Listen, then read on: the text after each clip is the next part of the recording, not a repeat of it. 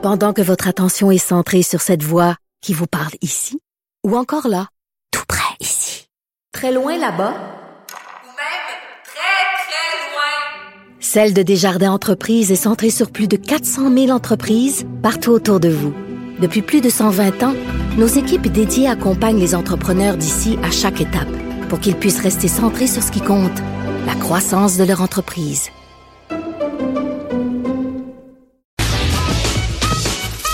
Mario Dumont. Il s'intéresse aux vraies préoccupations des Québécois. La santé, la politique, l'économie. Le retour de Mario Dumont. La politique, autrement dit. Et à la veille de la fin de semaine, qu'est-ce qu'on regarde? Simone Fortin qui est avec nous pour ses recommandations. Bonjour. Bonjour. Alors, ces prêtres, s'ils voudraient, s'ils voulaient être exaucés, que leur, euh, leur population devienne sobre, Ouais. ils pourraient demander euh, un génie. Et, oh, wow! Quel lien incroyable. Oui, vous pourrez demander un génie parce que Aladdin est enfin euh, disponible pour les gens qui l'ont manqué au cinéma.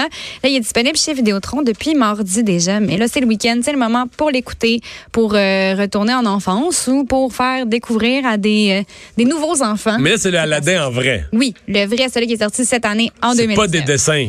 Pas du tout. Non, ben en fait, oui puis non parce qu'il y a quand même de l'animation à l'ordinateur parce que quand le génie est en génie, ben là c'est l'acteur c'est Will Smith qui le joue mais quand il est en génie, ben il est fait comme un peu à l'ordinateur et il est de couleur euh, bleue, ce qui avait beaucoup choqué les gens au départ, mais euh, je vous assure euh, pour les sceptiques que ça fonctionne super bien ben, parce que c'est Will Smith puis parce que c'est bien fait.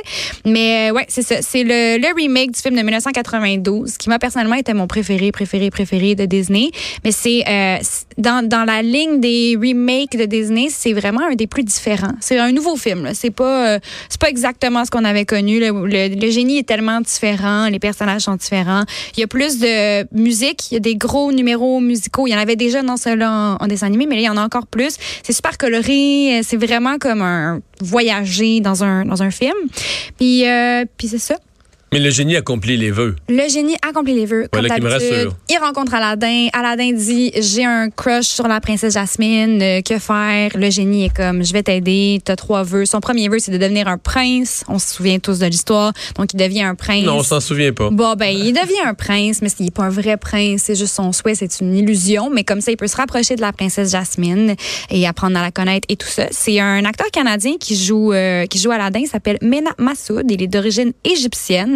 Puis c'est un acteur, il était assez jeune, là, il a environ 27-28 ans. Puis il a dit que pour lui, c'était vraiment spécial de jouer ce rôle-là parce qu'en grandissant, Aladdin, c'était comme un des seuls films, dans le fond, qui représentait sa culture, son, son origine. Donc pour lui, c'était super spécial de, de pouvoir jouer ce rôle-là en grandissant. Puis aussi, euh, ben c'est sûr que pour ceux qui ont vu le film original de 1992, une des meilleures parties, c'est vraiment le génie. C'était Robin Williams qui faisait la voix du génie, mais il, il avait beaucoup improvisé. Il y avait vraiment sa personnalité dans le personnage. Donc, euh, pour Will Smith, c'était super stressant de prendre ce rôle-là. Il se disait comment je vais pouvoir euh, faire un rôle aussi iconique avec un, un- un comédien aussi iconique. Et euh, dans le fond, ce qu'il a fait, c'est qu'il l'a vraiment adapté à lui. Il s'est dit, Robin Williams... Mais tu sais, moi, si je jouais le rôle d'un génie, là, ce qui m'insécuriserait, c'est Ben. pas ça, c'est la peur que les, les vœux se réalisent pas? Et écoute, ça, c'est la magie du cinéma. Will Smith, il avait juste à se présenter. Et Ah. le, ouais, J'ai des amis qui sont très critiques, là, puis tu sais Ouais. pas du genre à triper sur des films comme ça, puis ils ont adoré euh, Oui. Bon. Mais je pense que si, ouais, si on le prend comme un nouveau film, ça, ça se prend très, très bien. Une nouvelle série Netflix? Aussi, oui, euh, qui est, ben, c'est une série documentaire. C'est pas, euh, ça, comme, c'est deux soirées différentes. Là, Aladdin, c'est une soirée, c'est léger, on a du plaisir. L'autre, c'est une soirée beaucoup plus lourde. Si vous avez envie d'être concentré, ça s'appelle The Family et c'est une série documentaire de cinq épisodes. L'avez-vous vu à date sur Netflix? Non. Non. Non. Non, tellement déçu.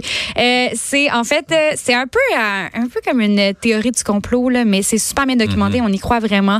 En gros, c'est un gars qui a écrit un livre qui euh, qui amène l'idée qu'il y aurait un groupe euh, chrétien vraiment très très religieux qui influence, mais en fait comme dirige la politique américaine depuis super longtemps. Ouh. Ça serait eux qui euh, joueraient dans la tête de tout le monde en coulisses sans jamais se mettre de l'avant. il y a un autre groupe de gens d'affaires, là, je sais pas trop quoi, le Berg, quelque chose, qui eux autres aussi. Ah ouais, bon ben il y a, écoute, la politique américaine, euh, c'est tout organisé par du monde. Mais dans le fond, c'est juste que eux ils Peut-être veulent, qu'ils se parlent. ben peut-être qu'ils se parlent. Eux Tout- dans le fond, tous ces groupes-là. là. c'est tout euh, par rapport à Jésus.